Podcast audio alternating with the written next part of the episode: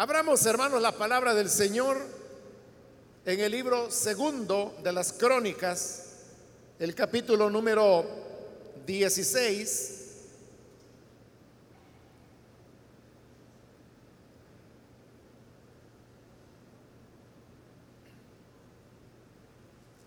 El libro segundo de las crónicas, capítulo número 16.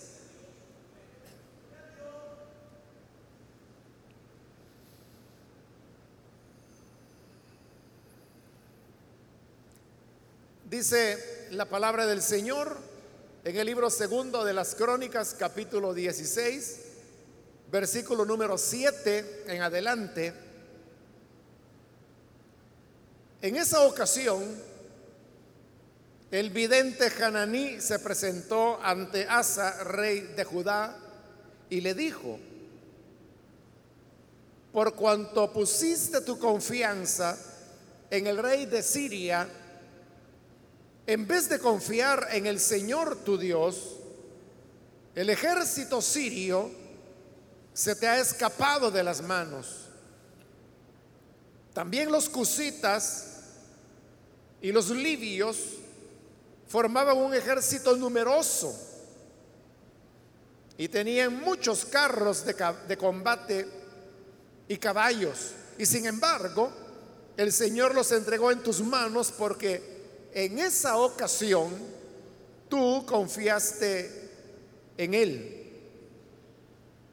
El Señor recorre con su mirada toda la tierra y está listo para ayudar a quienes le son fieles. Pero de ahora en adelante tendrás guerras, pues actuaste como un necio. Hasta ahí dejamos la lectura. Pueden tomar sus asientos, por favor.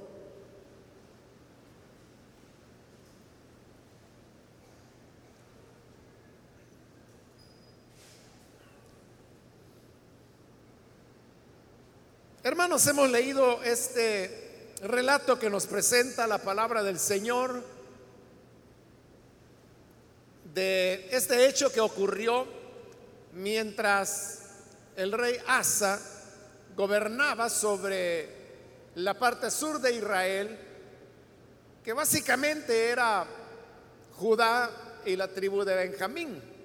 El resto de las tribus, las otras diez, se habían separado de la ciudad capital y de la descendencia de David para formar su propio reino, alejado de Dios con sus propios cultos, sus propios ídolos, sus propias ceremonias y sus propios sacerdotes. Este rey Asa, del cual nos habla ahora el pasaje que hemos leído, es uno de los reyes que reciben el nombre de, de buenos, un rey bueno. Porque usted sabe que en la historia de los reyes de Israel hubo reyes que hacían la voluntad de Dios, y eso le llamamos buenos, y reyes que eran muy desobedientes y eso le llamamos los reyes malos. Ahora, realmente en el caso de Asa, durante la primera parte de su reinado, él fue un rey bueno, fiel al Señor. El problema es que ya en la parte final de su reinado, él tuvo un alejamiento de Dios y no solo un alejamiento, sino que él se puso en una situación de rechazo y de rebeldía contra lo que Dios le hablaba. Al punto que esto vino a acarrearle primero una enfermedad a Asa y luego la muerte, precisamente por haberse alejado del Señor. Quiero, hermanos, hacer una relación de cómo fueron las cosas. Asa subió al reino y como le dije, él comenzó a hacer las cosas bien. Él destruyó los ídolos, eh, hizo edictos a través de los cuales se prohibía que se sirviera a cualquier otro Dios que no fuera el Señor de Israel, el Dios altísimo. Y después de algunos años de fidelidad, sucede que él sufrió una invasión. Esta era una invasión que fundamentalmente venía dirigida por los etíopes, que acá en el pasaje que acabamos de leer se les da el nombre de cusitas. Cusitas es el nombre antiguo que se le daba a lo que hoy nosotros llamamos los etíopes, que son aquellos pues que viven en Etiopía, lógicamente. Los etíopes vinieron en contra de Jerusalén y dice la escritura que ellos eran un ejército muy numeroso que tenía un millón de hombres y además de eso traían 300 carros de combate y también varios caballos con sus jinetes. El carro de combate era un arma mortal y muy eficiente en la época. Y de igual manera era con, el caballo, o sea, no todos tenían caballos, o por lo menos no suficientes como para poder ir a la guerra. Entonces los etíopes venían con una fuerza enorme. Ese ejército que se menciona que traían de un millón de hombres, ese es el número más alto que se menciona en las escrituras para cualquier otro ejército. Es decir, si uno preguntara cuál es el ejército más numeroso que se menciona en la Biblia, era este, el de los etíopes. Un millón de hombres, o sea, los ejércitos no eran tan numerosos como ese y a veces eran ejércitos de 50 mil, 100 mil, 200 mil soldados. En algunos que eran muy grandes, podía llegar a 300 mil. Por ahí andaba el promedio de, de los ejércitos poderosos que había en la época. Pero estos etíopes traen un millón. Es decir, era una cantidad sorprendente, exagerada. Eso por un lado, por el lado del atacante. Ahora, por el lado del atacado, que era Asa, y la tribu de Judá y de Benjamín, ellos realmente eran un reino muy pequeñito. De hecho, todo Israel era un reino territorialmente pequeño. Aproximadamente tenía la, el área que tiene nuestro país el Salvador aproximadamente. Pero luego, lo que era la parte de Judá y de Benjamín, eso venía siendo, hermanos, como dos doceavos, o lo que sería como un sexto del territorio. Es como que si usted tomara El Salvador, lo divide en seis partes y una de esas partes ese sería Judá, es decir, era muy pequeño lo que casi lo que sería un departamento en nuestro país. Consecuentemente la población no era muy numerosa y el ejército que Asa tenía era también un ejército muy pequeño. Y venía contra él, como hemos dicho, ese ejército enorme de un millón de personas que fundamentalmente era de, etíopes, pero que estaban aliados también con otras naciones y por eso es que eran tan numerosos. Cuando se presenta esta batalla, Asa es valiente, porque él sabe que viene un ejército numeroso, como que si fuera un mar de personas que viene contra él. Y él tiene un ejército pequeño, pero sale a la batalla. Pero estando en la batalla, y es atacado por los etíopes, él se da cuenta que él no va a poder vencer, que no puede hacerlo. viéndose ya en esa situación difícil, él lo que hace es que ora al Señor. Levanta su voz al Señor y dice, Señor, ayúdanos, auxílianos porque son demasiados en contra nuestra. Y dice la palabra que el Señor escuchó la voz de él. Y Dios les concedió la victoria. De manera que aunque Judá era un ejército mucho más pequeño, pero pudo derrotar a los etíopes y no solo los derrotaron, los persiguieron. Y en la persecución los iban matando y matando y matando. Total que ese día fue una victoria total la que tuvo Asa contra los etíopes. Y tal era el entusiasmo que las tropas de Asa tenían que aprovecharon a atacar otras ciudades que no eran etíopes. Etiopía estaba muy lejos.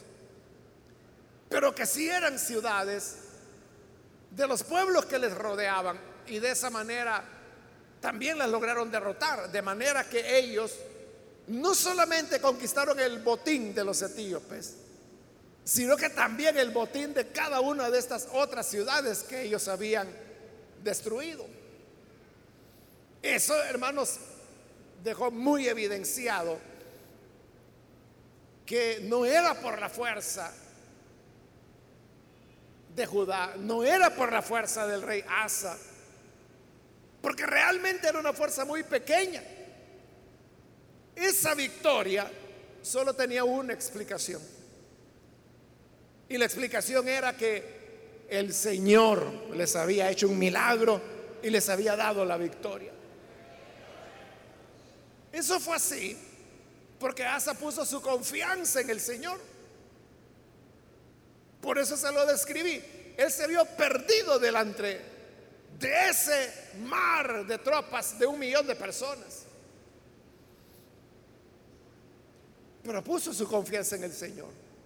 Y como la escritura dice que cuantos confían en el Señor no serán avergonzados.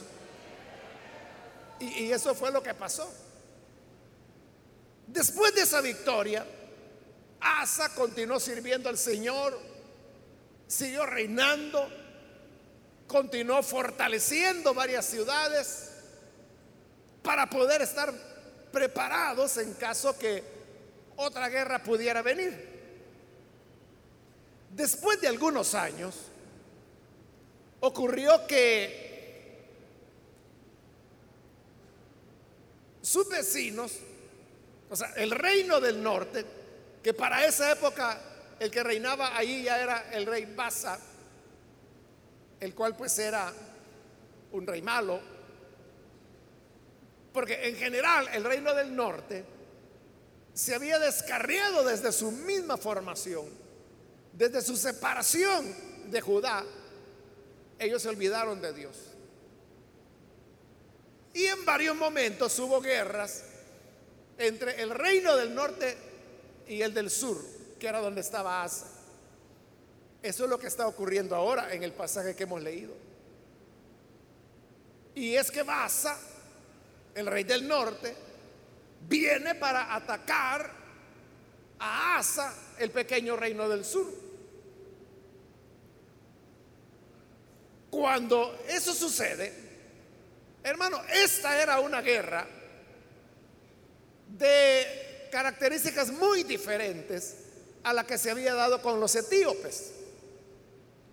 Pues ya dijimos que los etíopes eran un millón de hombres. El reino del norte, hermanos, era un ejército mucho más pequeño, que casi se ponía de tú a tú con el sur. Hubo varias guerras entre el norte y el sur y si usted revisa en la Biblia esa batalla, se va a dar cuenta que casi siempre había un emparejamiento, diríamos, entre los ejércitos del norte y del sur. Es decir, que esta guerra, esta nueva guerra, no se veía, hermanos, como algo muy amenazante como habían sido los etíopes. no se veía como algo, un enemigo colosal como lo habían sido los etíopes. No, hoy era un ejército regular que estaba más o menos a la altura del ejército del rey Asa. Pero vean lo que ocurre. El rey Asa, en lugar de confiar una vez más en el Señor y salir a la batalla, porque el razonamiento era este. Si el Señor nos dio la victoria contra un ejército de un millón de personas, entonces fácilmente nos dará la victoria contra un ejército de 200 mil hombres que por ahí podían dar el ejército del norte. Pero en lugar de pensar así, Asa sabía que el reino del norte tenía una alianza con los sirios, eh, que eso era el norte. Entonces Asa dijo, bueno, los reinos del norte me atacan porque se sienten confiados que el rey de Siria son sus aliados. Entonces lo que hizo Asa es que mandó a traer todos los tesoros que estaban en el templo del Señor. El oro, la plata, que eran cantidades grandes de dinero. Y todo ese dinero se lo envía al rey de Siria. Y le dice, mira, hagamos un pacto. Así como lo hubo entre mi padre y tu padre. Y yo lo que te pido es que rompas la alianza que tienes con el reino del norte, porque ellos me están atacando a mí. Y el rey de Siria se lo aceptó. Le dijo que, que estaba bien. Y el rey de Siria, para romper la alianza que tenía con el reino del norte, los ataca y ataca algunas ciudades. El rey del norte tiene que ir a defender la frontera norte, que era donde estaba siendo atacado. Y así dejó tranquila la, frontera sur, que era donde él estaba atacando a Asa. Entonces ya no hubo guerra. Pasó y se libró. Y entonces Asa quizás pensó, bueno, fue, fue una buena jugada la que hice. Fue un buen golpe de mano haber comprado, porque eso era, ¿no? Haber comprado al aliado del norte para ponerlo a mi favor. Políticamente, quizá uno diría, era, fue una buena idea, fue una buena manera de evitar la guerra y que el pueblo pues no se tuviera que desgastar en una batalla. El problema es cuando el tiempo pasa. Y entonces llega el profeta del Señor, que en esta época se le llamaba videntes. Hananí era su nombre. Y él viene delante de Asa y le trae un mensaje del Señor. El mensaje lo leímos ahí en el versículo 7. Por cuanto pusiste tu confianza en el rey de Siria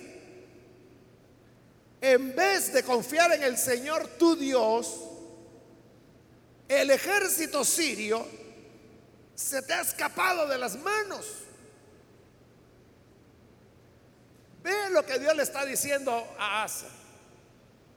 En primer lugar, le está diciendo, no confiaste en mí. Confiaste mejor en el rey de Siria, que él te iba a ayudar. ¿Y sabes qué?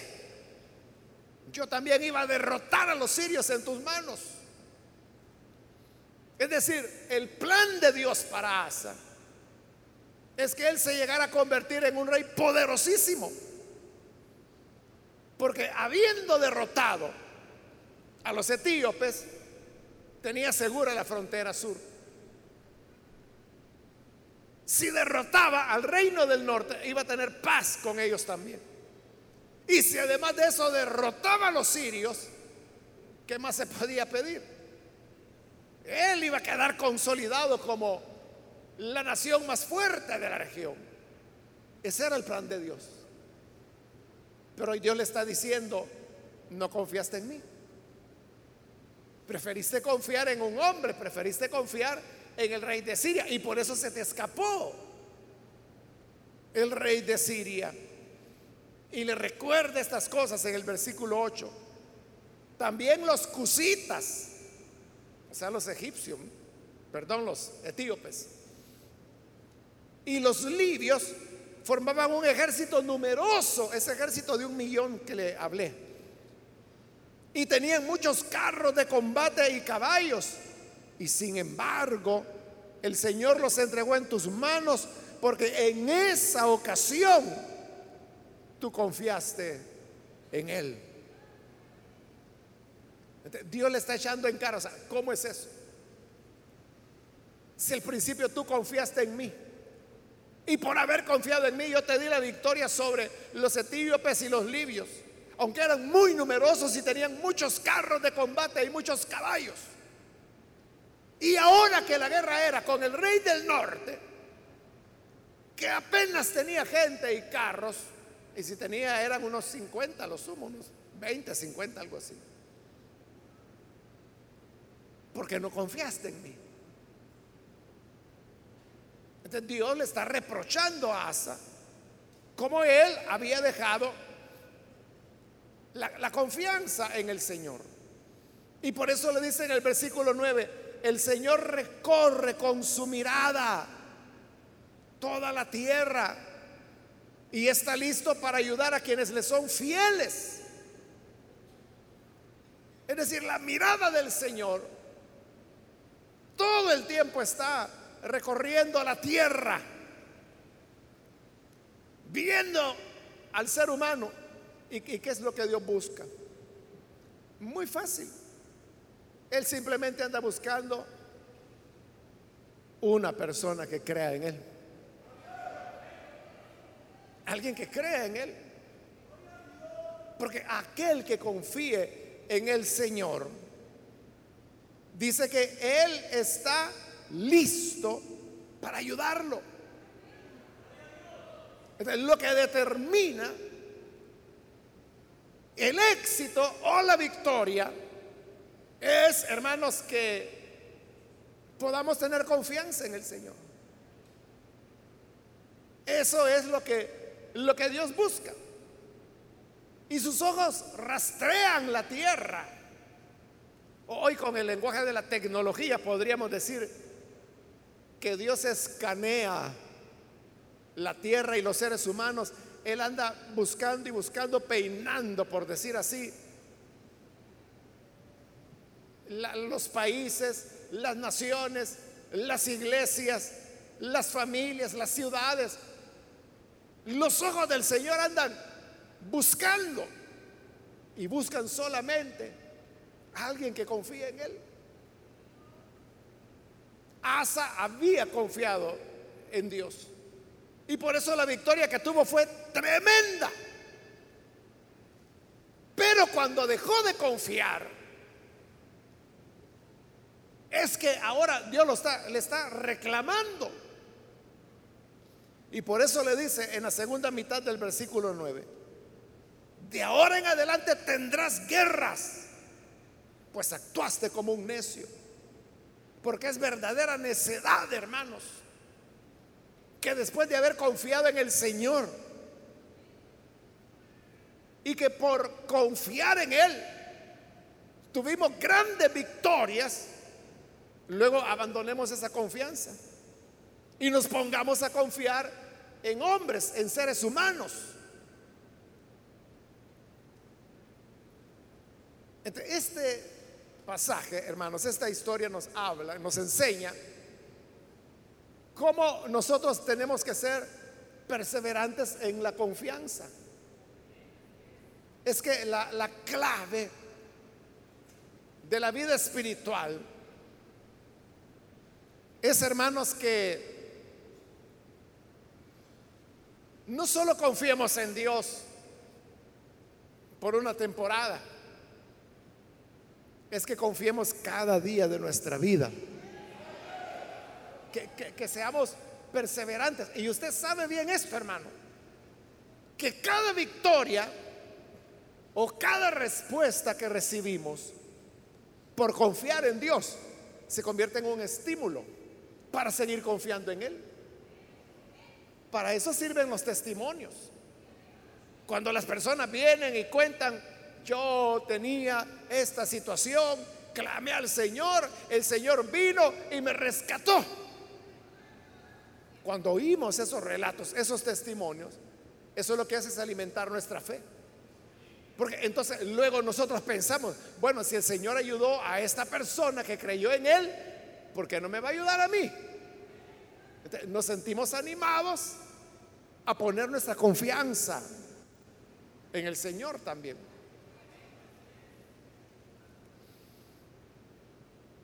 El problema es perder esa confianza. Algo parecido a lo que Pablo le decía a los Gálatas, cuando le recordaba, ustedes comenzaron bien, comenzaron por el Espíritu y ahora van a terminar por la carne. Después de que habían confiado en el Señor para su salvación, ahora querían confiar en la ley, en la circuncisión, en las obras. Pablo decía, ¿cómo es eso? Que comenzaron por el Espíritu y van a terminar por la carne. O sea, eso es al revés. Porque uno comienza por la carne, porque somos nacidos de la carne, ¿no? Y practicamos las obras de la carne. Pero cuando tenemos nuestro encuentro con Jesucristo, ahí nacemos de nuevo y comenzamos a practicar los frutos del Espíritu. Es decir, se comienza por la carne, se termina con el Espíritu. Pero los Gálatas lo estaban haciendo al revés. Habían comenzado por el Espíritu y ahora estaban terminando con la carne.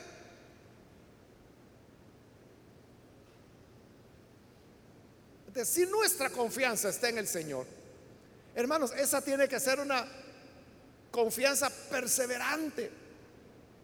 Una confianza que no la perdamos jamás. Y, vea cómo son las cosas, porque ahí hay otra enseñanza que podemos aprender. Y es la siguiente.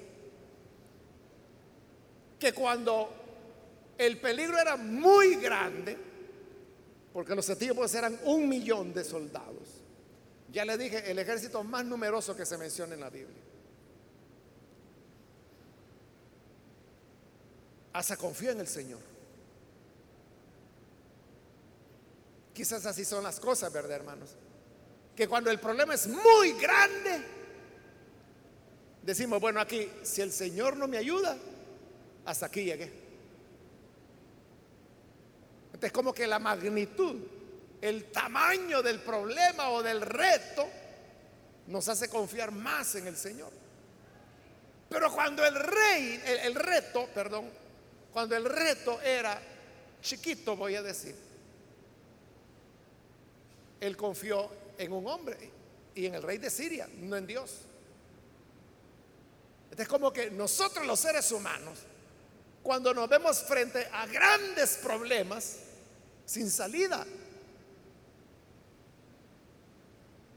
queremos confiar y confiamos en el Señor.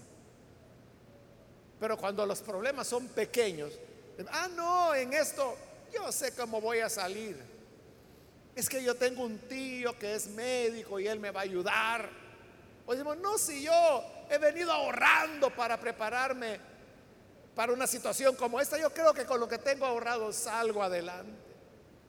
O no, es que mire, uno de los miembros del Consejo Municipal es pariente mío, entonces yo creo que ahí tengo entrada, tengo palanca en la alcaldía.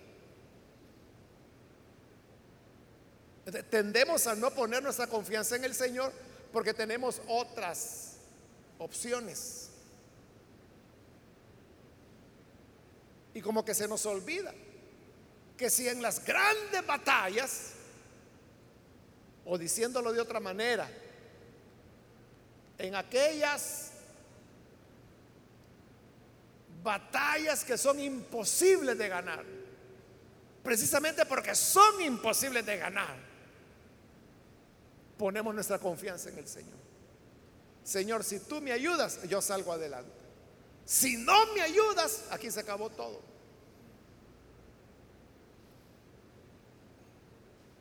Pero en las cosas pequeñas, creemos que tenemos amistades, me pueden ayudar. No, yo creo que la iglesia me va a echar la mano. No, yo creo que el compadre, yo creo que el vecino, etcétera, ¿no?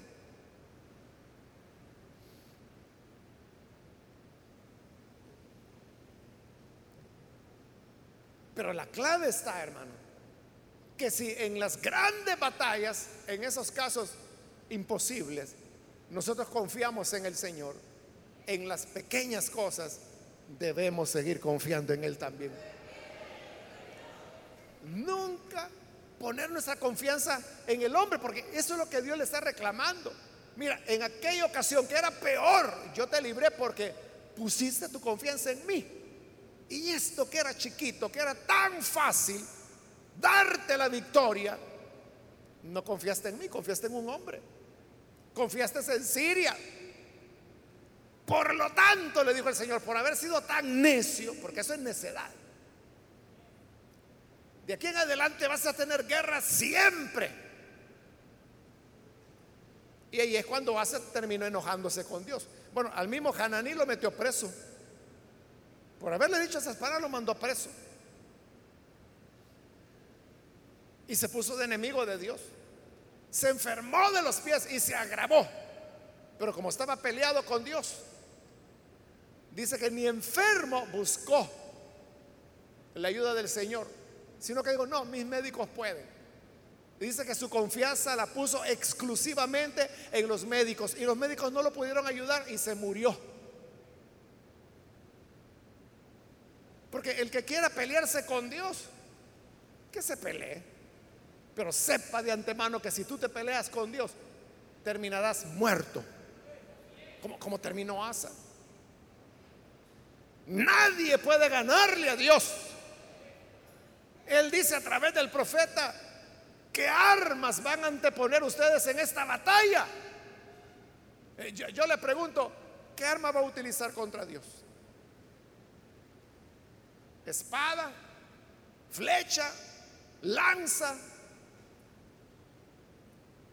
Utilizará un revólver, un fusil, una subametralladora o una ametralladora, un lanzacohetes, un tanque.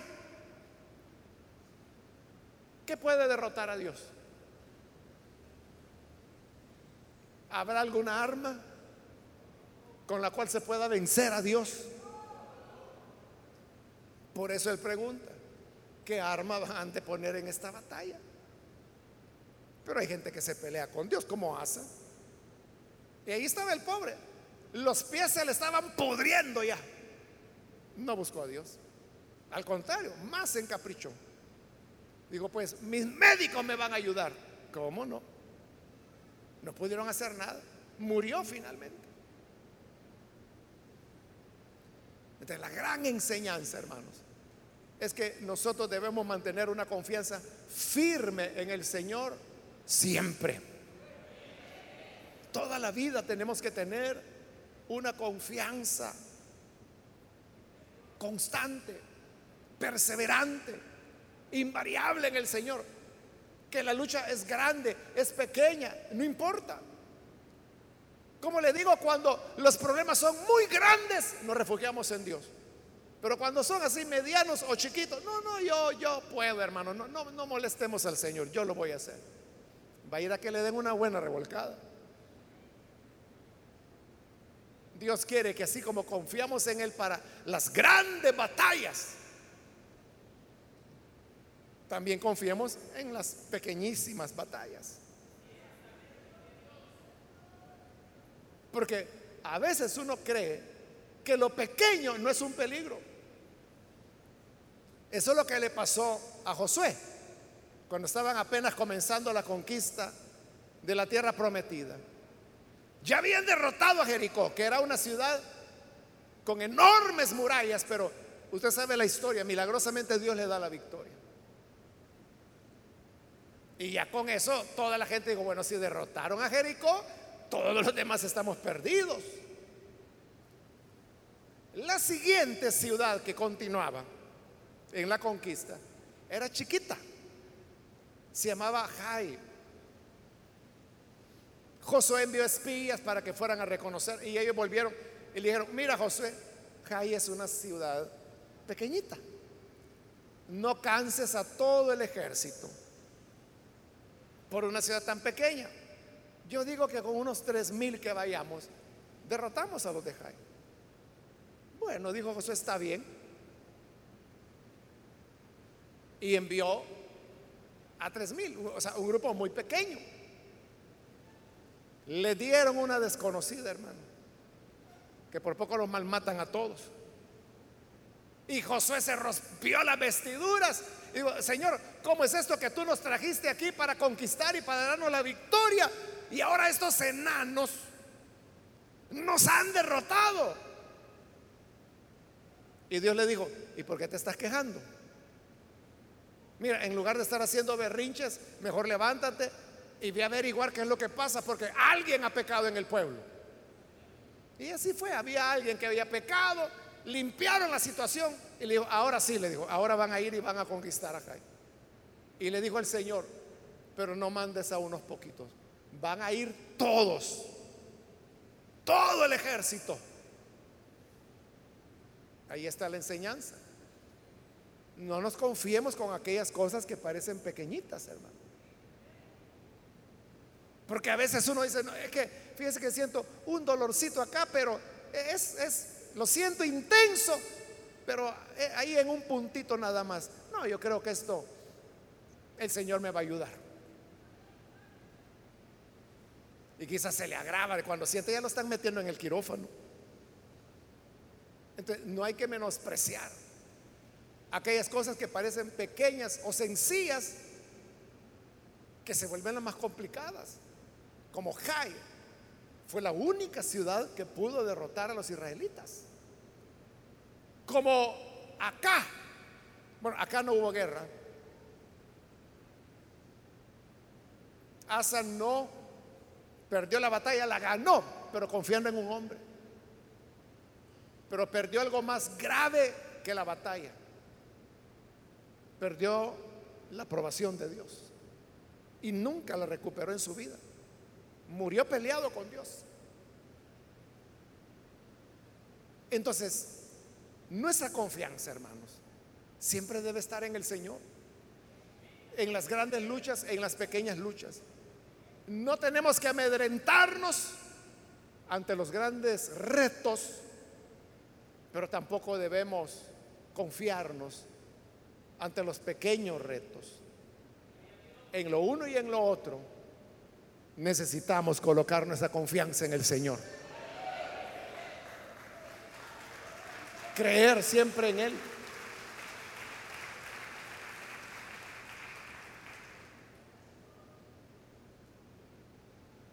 Y hermanos, este esfuerzo que hemos iniciado desde hace ya varios años, a, mí se me olvida el año en que comenzamos, pero creo que estamos como en el séptimo año ya de este esfuerzo de ayuno y oración. Que, que lo hemos hecho precisamente porque consideramos que, que, es un problema grave, ¿no? El que se vive en nuestro país es un problema grave de violencia. Y no solamente por la cantidad de asesinatos que hay, que, de alguna manera mide la violencia, pero hay otras violencias que no lo mide solamente los asesinatos, porque puede ser que no hay asesinatos, pero hay lesiones, hay golpes, hay maltrato, hay acoso, hay violencia doméstica, violencia sexual, violencia psicológica, física, verbal. Y, todo eso no está en las estadísticas de los homicidios, pero son violencias. Los asaltos, los robos, las extorsiones, las amenazas, los desplazamientos forzados. O sea, todo eso no está en la estadística de los homicidios. El problema es mucho más grande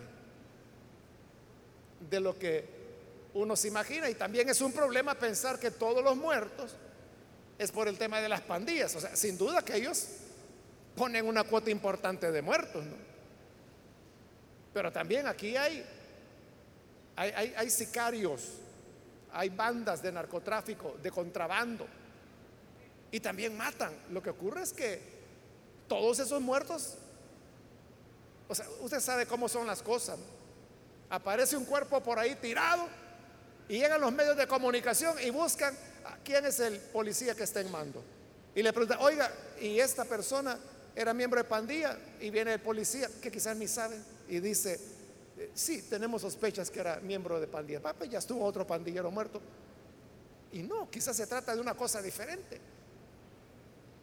Puede ser que es un asesinato por narcotráfico, pero queda envuelto así de esa manera. El problema entonces es mucho más complejo.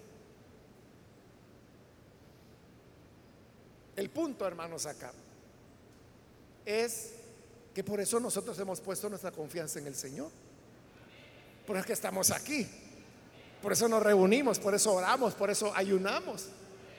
Porque hemos puesto la confianza en Él. Le, hemos dicho, Señor, mira, que, que este es un un millón de etíopes que vienen contra nosotros. Nosotros no podemos. Quizá esa es una pregunta que usted se ha hecho alguna vez o varias veces. He dicho, bueno, ante este gran problema, ¿y nosotros como iglesia qué podemos hacer?